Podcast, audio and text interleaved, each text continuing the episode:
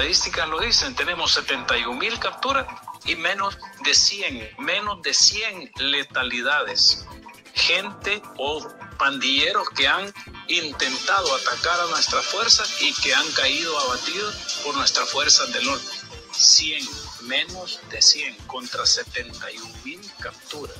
Es decir, no solo demuestra el, el debido tratamiento y el respeto a los derechos humanos, a la vida de esos criminales, sino también la administración correcta de nuestra capacidad de fuego.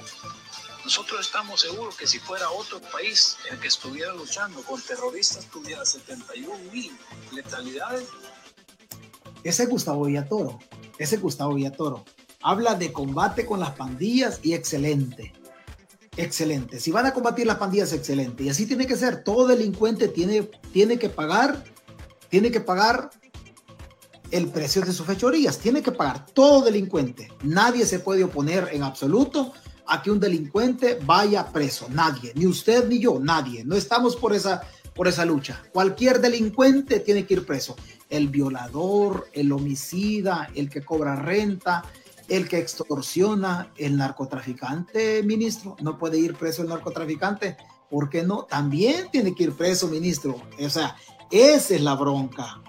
Esa es la bronca. El narcotraficante también tiene que ir preso, ministro de Seguridad. Oiga, ministro, ¿y qué me dice de su primo vinculado con el narcotráfico? Se lo voy a mostrar. ¿Qué me dice de Francisco Villatoro? Ahí está, mire. Francisco Villatoro, su primo ministro. O sea, le aplicamos la ley a los pandilleros, excelente. Matamos inocentes, ah, está, ya se quebraron los inocentes. Le aplicamos la ley a medio mundo. Don Francisco Villatoro. Don Francisco Villatoro, primo suyo, ministro. Primo suyo. ¿Dónde vive la mamá de don Francisco Villatoro, diputado actual de Nuevas Ideas? La señora vive en Puerto Rico y como están separados con el marido o con el esposo, el esposo vive en Costa Rica, el papá de Francisco Villatoro. La suplente de él se llama Roxana López. Hoy en esta otra tanda ya no va. Don Francisco Villatoro, igual que todos los diputados de Nuevas Ideas, pagaron 10 mil dólares, documentadito.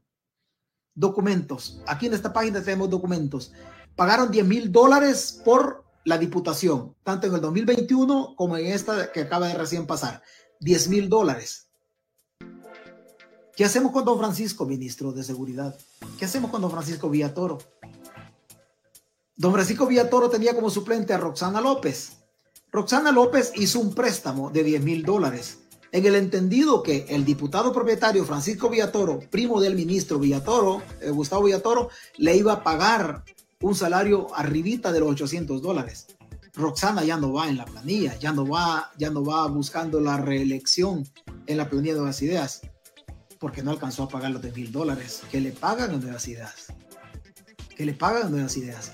Y de este, de su primo, ¿qué decimos, diputado? O perdón, ministro, ¿qué decimos? ¿Nos hacemos los locos? ¿Le aplicamos el régimen de excepción? ¿O qué, o qué hacemos? ¿Qué hacemos? Porque yo lo escucho al ministro, de la, ministro de Seguridad hablando de las pandillas. Yo le escucho a él. Yo le escucho y yo apoyo al ministro de Seguridad que hable de las pandillas y que metamos preso a los pandilleros. Maravilloso, ministro, yo lo aplaudo.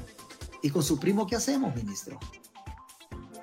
¿Qué hacemos con el narcotraficante Francisco Villatoro, diputado de Nuevas Ideas?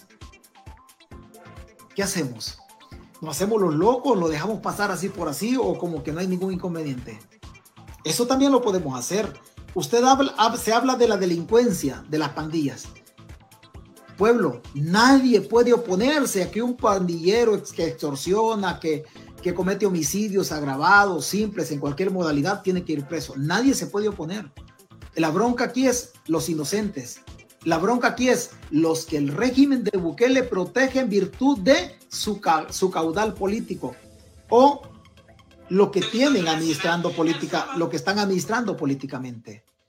Diputados estamos hablando de diputados de nuevas ideas.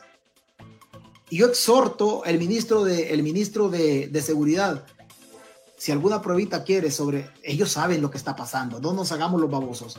Si el diputado Francisco Villatoro cree que César Fuentes está cometiendo un delito contra la imagen, contra el honor de la persona, y él siente de que yo me estoy pasando en imputarle eso, él puede conectarse a la página y puede conectarse en cualquier momento.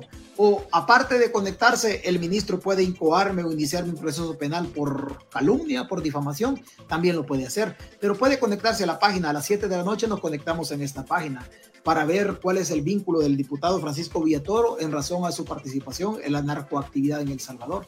También lo podemos hacer. También lo podemos hacer. Así que yo lo invito al diputado, llame, llame por favor a la página, yo le voy a recibir la llamada porque no hay otro más que administre la página que solamente yo y yo con gusto lo hago. Y si usted no quiere platicar conmigo, pues usted se puede ir a los tribunales. Al fin y al cabo, usted esté en la Administración de Justicia, pero pase por la página. No hay ningún inconveniente. Pase por la página. Pero ¿qué hacemos con los pandilleros? Presos. Maravilloso ministro, yo lo aplaudo. ¿Qué hacemos con los homicidas? Presos. Maravilloso ministro, también yo lo aplaudo. Yo lo aplaudo con los que cobran renta, excelente. Los que han sometido a la población que emprende un negocio, yo lo aplaudo definitivamente. Yo lo aplaudo definitivamente. A los que cobraban renta al transporte, al transporte colectivo, a todos los pandilleros. Yo, yo aplaudo al ministro. El discurso del ministro es bonito, pero le faltan cosas. Pero le faltan cosas, le faltan, le faltan, porque este discurso yo se lo compro al ministro, pero le faltan elementos, ministro.